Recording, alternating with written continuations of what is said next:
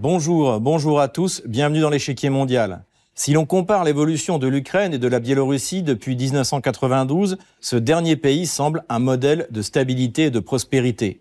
À quoi est dû ce succès politico-économique et quelles sont les perspectives pour ce pays? C'est ce que nous allons voir dans cette émission.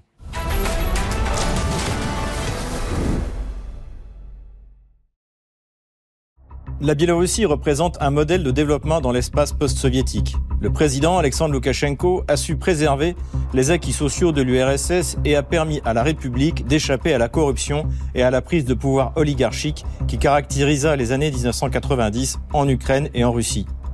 Sur la scène internationale, la Biélorussie se veut une puissance d'équilibre et a tenté sa médiation au début de l'opération militaire spéciale, au moment où Kiev a demandé à négocier. Le premier round des négociations a d'ailleurs eu lieu à Minsk le 28 février 2022. Elles n'aboutissent cependant pas. Les médias et responsables occidentaux ont à plusieurs reprises accusé Minsk de vouloir prendre part dans le conflit ukrainien, ce qui a été démenti par les faits. En revanche, l'échec de la tentative de révolution colorée à l'été 2020 et l'application de sanctions par l'Union européenne n'a laissé d'autre choix au président Loukachenko que de consolider son alliance avec Moscou. La Biélorussie poursuit donc un parcours politique original à l'intérieur comme à l'extérieur, et bien que totalement européenne, elle s'efforce de trouver sa place dans la nouvelle architecture des relations internationales telle qu'elle se construit aujourd'hui en dehors de l'Occident.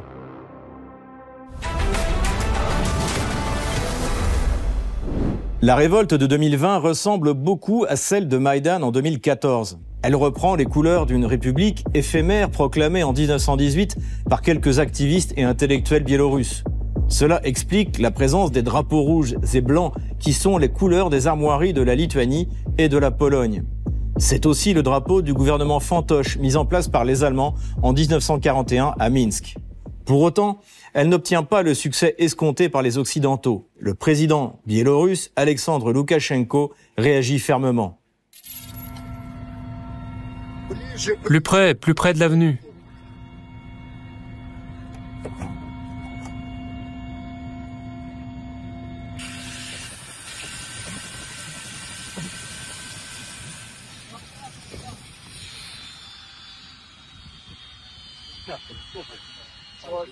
Nous sommes avec vous. Nous sommes avec vous jusqu'au bout, jusqu'à la fin. Merci les gars. Bon travail, vous êtes tous formidables. Je vous remercie. Merci. De son côté, le chef de l'opposition et candidate face au président biélorusse, Svetlana Tikhanovskaya, a dû quitter le pays et se réfugier à Vilnius, où se retrouvent tous les opposants russes et biélorusses soutenus par les gouvernements occidentaux. En septembre 2023, elle manifeste devant le siège des Nations Unies. Mon message principal est le suivant. Ne remettez pas la question de la Biélorussie au lendemain parce qu'il sera déjà trop tard. C'est vrai, je l'ai déjà dit, je ne veux pas que la Biélorussie soit un lot de consolation pour Poutine. La région entière ne connaîtra ni la paix ni la sécurité sans une Biélorussie libre et démocratique. Nous sommes importants. La liste des crimes commis par Lukashenko et ses acolytes est longue.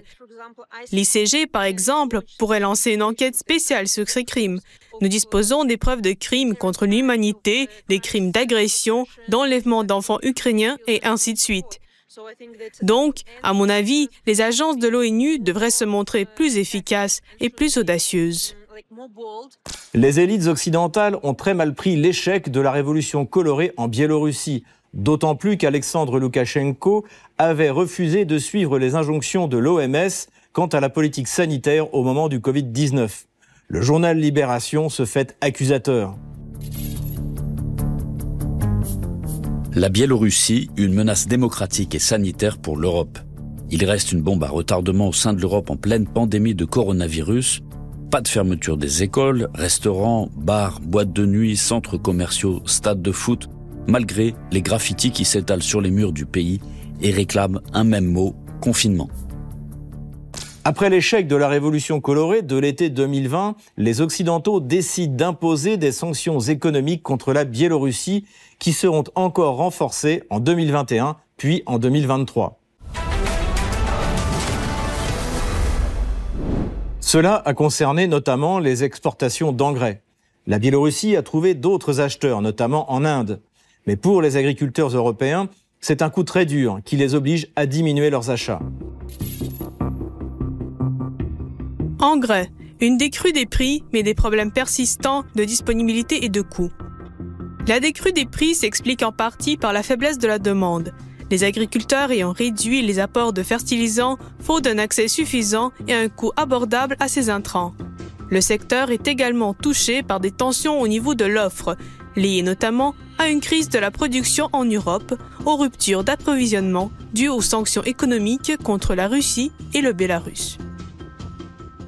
Économiquement, la Biélorussie a besoin de la Russie, tout comme l'Ukraine, car les économies ont été construites pour fonctionner ensemble, bénéficiant d'une énergie bon marché fournie par la Russie.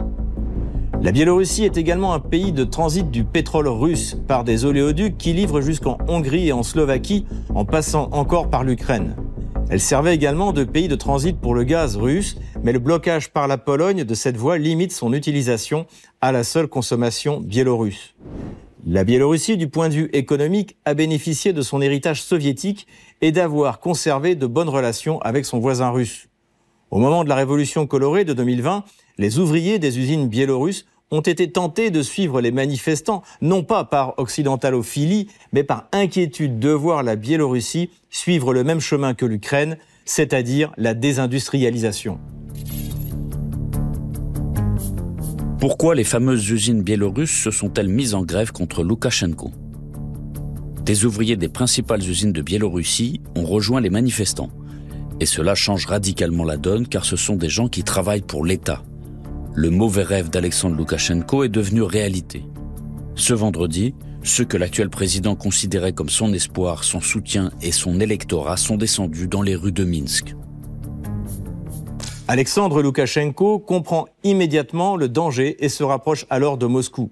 La Russie est en effet un client important et livre à la Biélorussie des matières premières bon marché qui permettent de faire fonctionner les raffineries et les usines d'engrais. Il y a trois ans, le président biélorusse a inauguré la première centrale nucléaire construite par le géant russe Rosatom. À partir d'aujourd'hui, notre pays est une puissance nucléaire. C'est un énorme succès. C'est comme un couronnement. Cela marque une nouvelle étape dans la souveraineté et l'indépendance de notre pays. Cela témoigne que nous avons des gens intelligents, des gens avec un cerveau.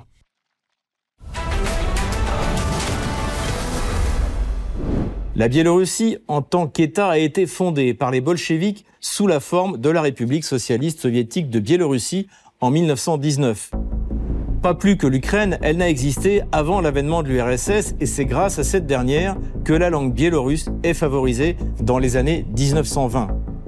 La Biélorussie actuelle obtient ses frontières définitives en 1947, lorsque Staline décide de décaler les frontières de la Pologne vers l'ouest en y annexant les régions est de l'Allemagne et de donner à la Biélorussie les territoires polonais de l'Est. Cela explique les ambitions polono-lituaniennes sur la Biélorussie depuis 1992. L'ambition d'Alexandre Loukachenko n'est pas d'aligner sa diplomatie derrière aucun bloc, mais d'être une puissance d'équilibre. Dans cette perspective, il n'hésite pas en février 2020 à accueillir le secrétaire d'État américain Mike Pompeo dans la perspective d'importer des hydrocarbures des États-Unis. Les États-Unis souhaitent aider la Biélorussie à s'édifier comme pays souverain. Nos entreprises énergétiques sont prêtes à vous fournir 100% du pétrole dont vous avez besoin à des prix concurrentiels. Nous sommes le plus grand producteur d'énergie au monde et tout ce que vous avez à faire, c'est de nous appeler. C'est dans cet esprit que j'ai parlé au président Loukachenko des moyens de surmonter certains des obstacles qui empêchent les entreprises américaines d'accéder plus facilement à ce marché et j'ai insisté sur la nécessité de créer des conditions égales pour tous. Pour conclure, je tiens à souligner que nous soutenons pleinement le souhait de la Biélorussie de prendre ses propres décisions, de développer ses propres partenariats et de jouer un rôle constructif dans la région.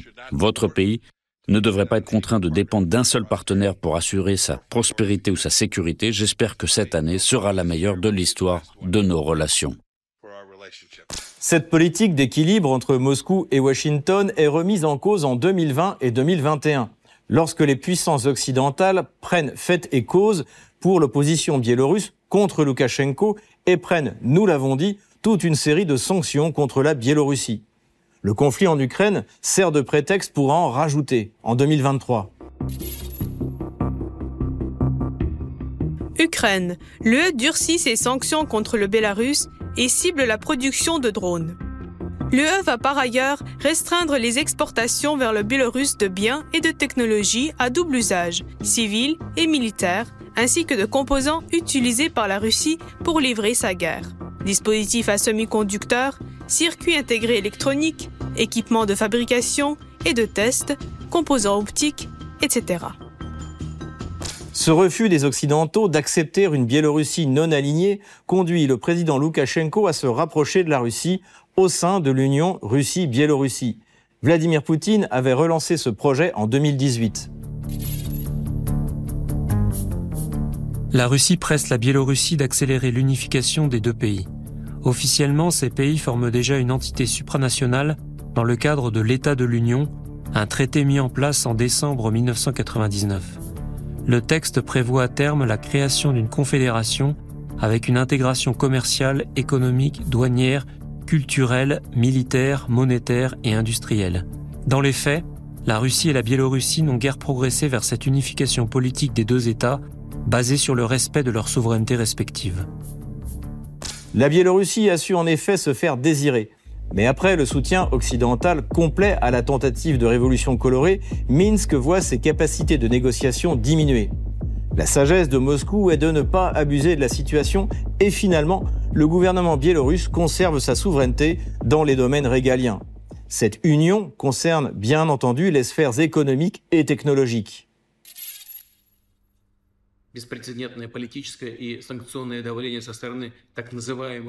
Les pressions politiques sans précédent au moyen des sanctions de la part du monde occidental nous poussent à accélérer les processus unificateurs, car ensemble, il est plus facile de minimiser les dommages des sanctions illégales ainsi que de produire les marchandises demandées, de développer de nouvelles compétences et d'étendre la coopération avec les pays amis. Dans ce contexte, en tant qu'objectif prioritaire commun, nous envisageons de lancer des programmes prometteurs visant le renouvellement industriel et technologique. La Russie se dit également prête à soutenir la mise en œuvre de toute une série de projets d'investissement biélorusses prévoyant de créer de nouvelles usines et de moderniser les existantes en Biélorussie et dans notre pays. L'extension de la coopération dans le secteur des hautes technologies, où nous avons déjà de nombreux exemples de coopération réussie, revêt une importance particulière. Au-delà des questions économiques, c'est la coopération militaire qui attire le plus l'attention des Occidentaux. En mai 2023, la Russie déploie ses armes atomiques en Biélorussie, ce qui signifie que Minsk est désormais sous le bouclier nucléaire de la Russie. Un message clair envoyé aux voisins de la Russie, membres de l'OTAN. Pourquoi des bombardiers stratégiques B-52 circulaient-ils près de la frontière biélorusse en août 2020 À qui envoyait-il un signal?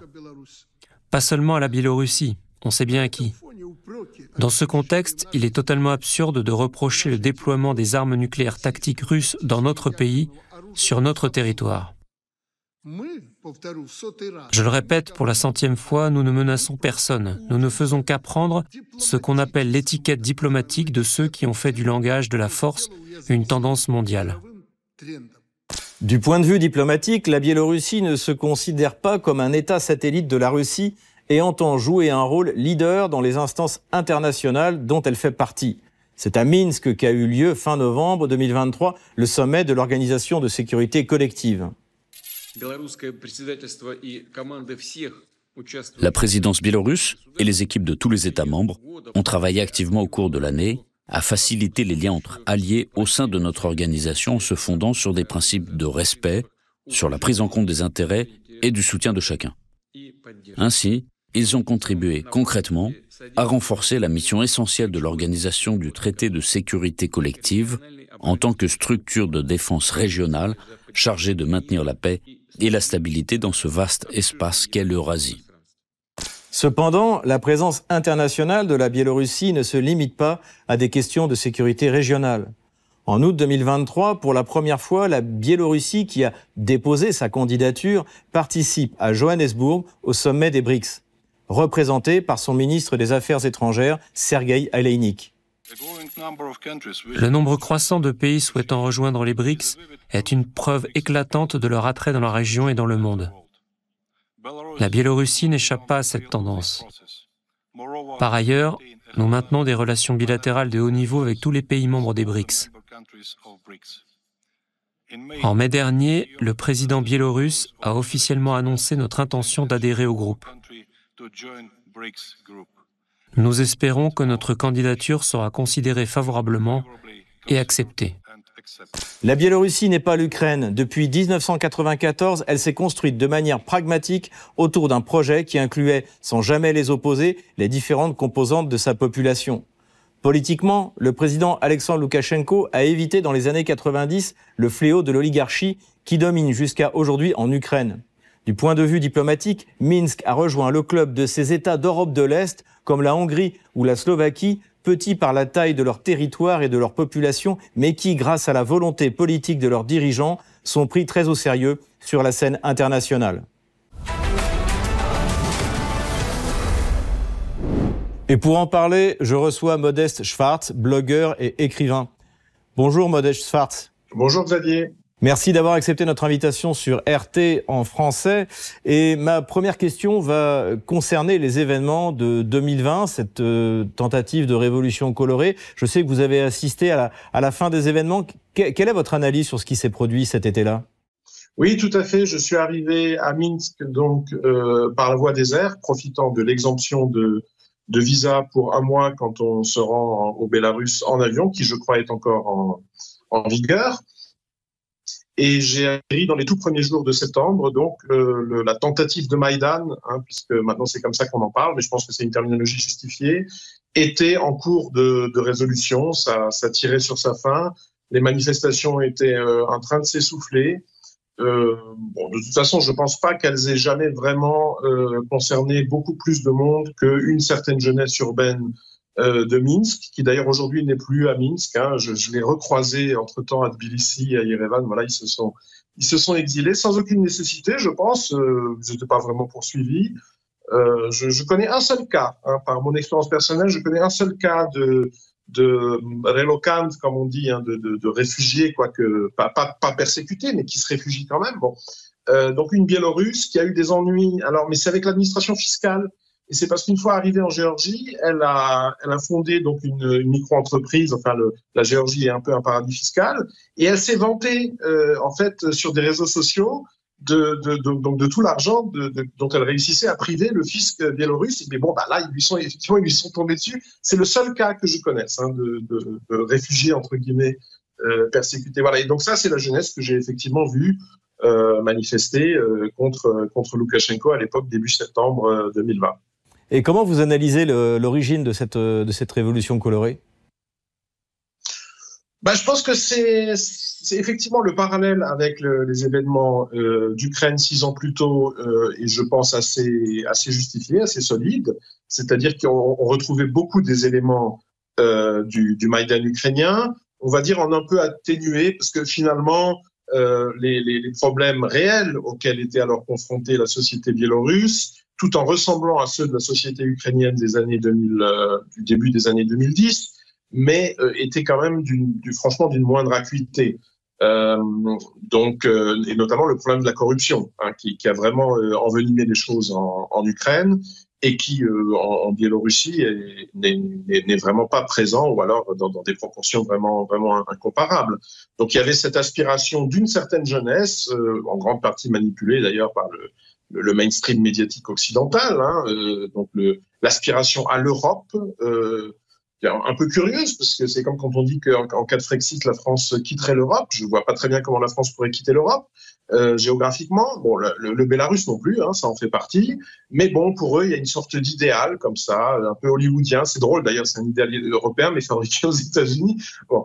Euh, et donc exactement comme on, comme on criait Ukraina tse Europa euh, sur le Maïdan à Kiev.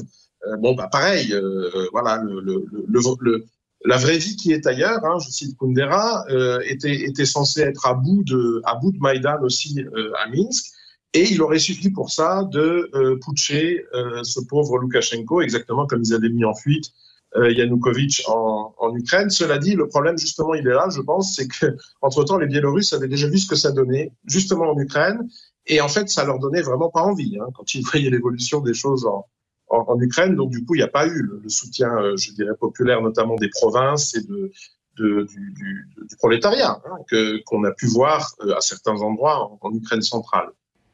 Euh, la Biélorussie a suivi une politique originale de lutte contre le Covid-19. Est-ce que cela a fonctionné et pourquoi cette approche originale, en fait, quand on regarde par rapport au reste de l'Europe? Oui, effectivement. Ben, en réalité, moi, c'est pour ça que je m'étais rendu en septembre 2020 en, en Biélorussie. C'est mon côté Saint Thomas, hein, c'est-à-dire tout en ayant euh, remarqué là où je vivais à l'époque, donc en, en Hongrie, euh, que bon, tout ça a été quand même passablement tiré par les cheveux. Euh, alors oui, il y avait probablement une épidémie que sais-je. Enfin, Bon, après cinq demi, ça me semblait déjà rien. Et donc, quand j'ai appris qu'il y avait euh, des pays qui jouaient pas le jeu, euh, bah, j'ai eu envie de me rendre sur place pour parce que bon, euh, quand quand on voit comme ça des, des, des réalités parallèles, hein, euh, bon, on se dit que forcément quelqu'un ment, puisque bon, si c'est si une pandémie, par définition, hein, le, le, pan, euh, le, le, préfixe pan, c'est ce que ce qu'il signifie, c'est que ça doit être partout, hein, euh, puisque bon bah les les de toute façon les, les le trafic de personnes s'était jamais réellement interrompu euh, entre le reste du monde et donc ni avec la Suède ni avec la Biélorussie. Donc, euh, alors soit il y a, y a, à l'échelle planétaire, il y a un virus tueur, il y a une pandémie, etc. Et à ce moment-là, c'est que les autorités euh, biélorusses, mais aussi suédoises, mentent. Hein, c'est ce que je me disais à l'été 2020. Euh, soit c'est que bah, c'est dans le reste du monde qu'on qu raconte des fadaises. Et donc, mais c'est mon côté Saint Thomas, j'ai voulu euh, toucher et, donc j'y suis allé pour, voir ce qu'il en était. Alors j'avais un préjugé, je l'avoue, hein, puisque je, je, savais déjà à ce moment-là, quoique n'ayant jamais mis les pieds en Biélorussie, mais je savais qu'à peu près tout le monde, comme dans le, l'espace post-soviétique en général, tout le monde est équipé d'un smartphone.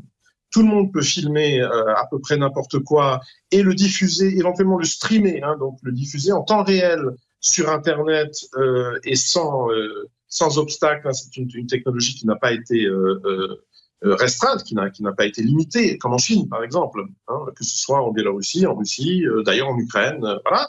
Donc, je me disais, s'il y avait eu des hécatombes, s'il y avait eu un endroit des piles de cadavres qui s'accumulent à l'arrière d'un, hôpital, il y aurait bien à un moment eu au moins une, une infirmière, quelqu'un, un manutentionnaire, pour prendre ça avec son smartphone, et ça serait arrivé évidemment sur euh, euh, donc un, un, un Internet qui, au moins en Occident, était friand de ce genre d'image. Hein. En Occident, il y avait des, dizaines de titres de presse qui n'attendaient, qui n'attendaient que ça. Donc, s'il y avait eu une malheureuse photo, une malheureuse vidéo, je, pense que je l'aurais déjà vu avant d'atterrir à Minsk. Donc, c'est vrai que j'avais un préjugé.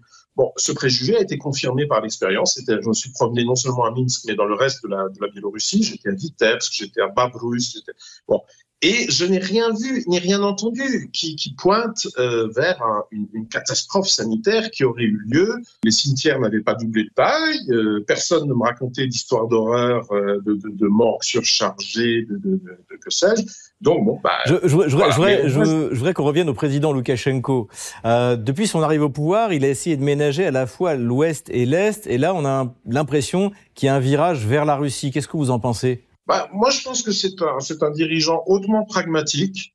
Euh, que si on, si on veut parler de réalité culturelle ou ethnique, etc., bon, bah, il est bien évident que la Biélorussie fait partie d'un ensemble oriental, hein, que bon, les, les, Biélorusses sont en quelque sorte des, sont un, un sous-type de Russes, hein, une, certaine, une certaine sorte de, de Russe, et ça, il en a très bien conscience lui aussi, tout le monde en a conscience, il suffit de s'être promené en, en Biélorussie. Ensuite, en tant qu'État, euh, la, Biélorussie a bien entendu ses propres intérêts, euh, j'allais dire exactement comme euh, les, États de l'Union européenne et même des régions au sein de, ces États ou des régions au sein de la Russie. Bon, les, intérêts divergent et là en plus c'est un État souverain.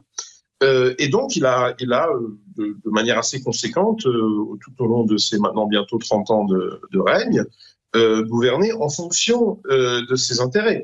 Or, euh, pour ménager cette souveraineté, il a naturellement, et moi je trouve ça légitime, euh, cherché quand ça lui semblait possible, alors ça ne veut pas dire qu'il qu qu ne s'est pas trompé à certains moments, mais chercher à, euh, à faire une politique d'équilibre et notamment à, à, à s'ouvrir à, l'Ouest. Cette exemption de visa euh, donc, dont j'ai moi-même bénéficié à l'époque en, septembre 2020 en est un exemple, hein, c'est-à-dire que l'arrivée des, des, citoyens de, de, la zone Schengen a été facilitée comme touristes euh, pendant un mois au au Bélarus. Et puis il y a, d'autres, exemples, notamment sa grande modération face à la question ukrainienne. Rappelons jusqu'au jour d'aujourd'hui, la Biélorussie n'a toujours pas reconnu euh, l'annexion euh, de la Crimée euh, par la Fédération de Russie, alors même qu'il y a un, traité de l'Union hein, entre, les, entre les deux États.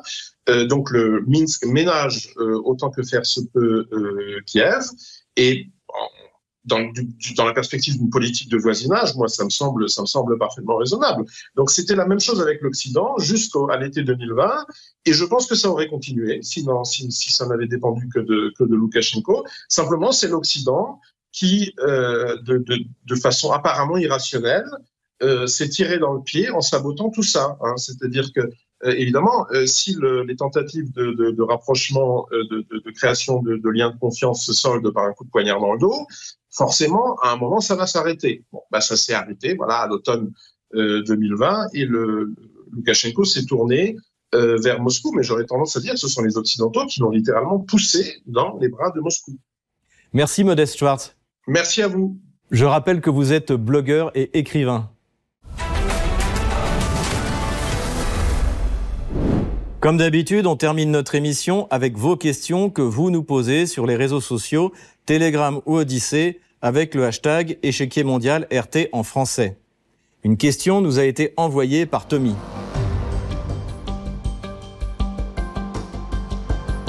Où en est la relation entre la France et la Biélorussie?